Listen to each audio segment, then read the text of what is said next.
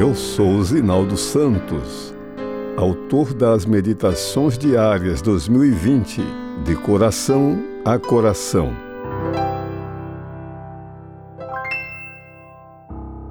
Vinte e nove de janeiro, quarta-feira. Água da vida. No último dia, o grande dia da festa, levantou-se Jesus e exclamou: Se alguém tem sede, venha a mim e beba. Escrevi esse texto um dia depois de ter assistido a uma reportagem sobre a crônica falta de água na região Nordeste. Animais agonizando, carcaças espalhadas nos pastos ressequidos, leitos de rios secos, barragens vazias, pessoas tendo que pagar caro pelo precioso líquido. No âmbito mundial, as previsões sobre disponibilidade da água no futuro não são animadoras.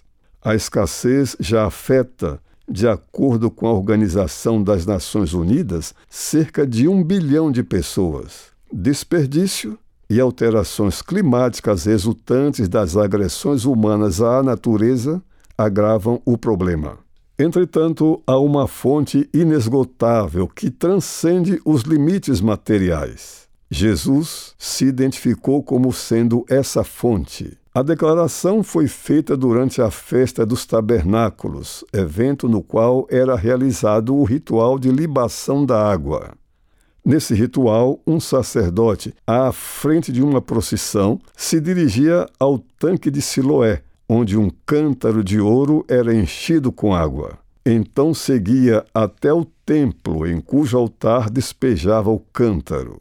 O cortejo era realizado ao som do cântico do Halel, que são os salmos 113 a 118. A cerimônia era repetida durante sete dias e lembrava a provisão de águas que brotaram da rocha ferida por Moisés para saciar a sede dos israelitas no deserto. Passados sete dias, tudo era repetitivo e o povo se mostrava cansado. O coração sedento desejava algo mais do que cerimonialismo vistoso. Então Jesus, que conhece os mais profundos anseios da alma, se apresentou como a água que satisfaz a sede espiritual assim como havia se oferecido à mulher samaritana. O que a água é para o físico, Cristo é para a vida espiritual. Ele, por meio da atuação do Espírito Santo, produz limpeza, saciedade, refrigério e crescimento espirituais. Se buscamos satisfação para nossa sede espiritual, é a Ele que devemos ir. Somente Jesus a satisfará, proporcionando alívio à mente cansada, descanso ao coração fatigado e esperança para a vida sem perspectivas. Não precisamos beber das cisternas contaminadas que o mundo oferece. Muito menos precisamos beber da água oferecida em forma de rituais, exigências e práticas legalistas. Devemos ir hoje mesmo à fonte que jamais se esgota e satisfazer nosso ser.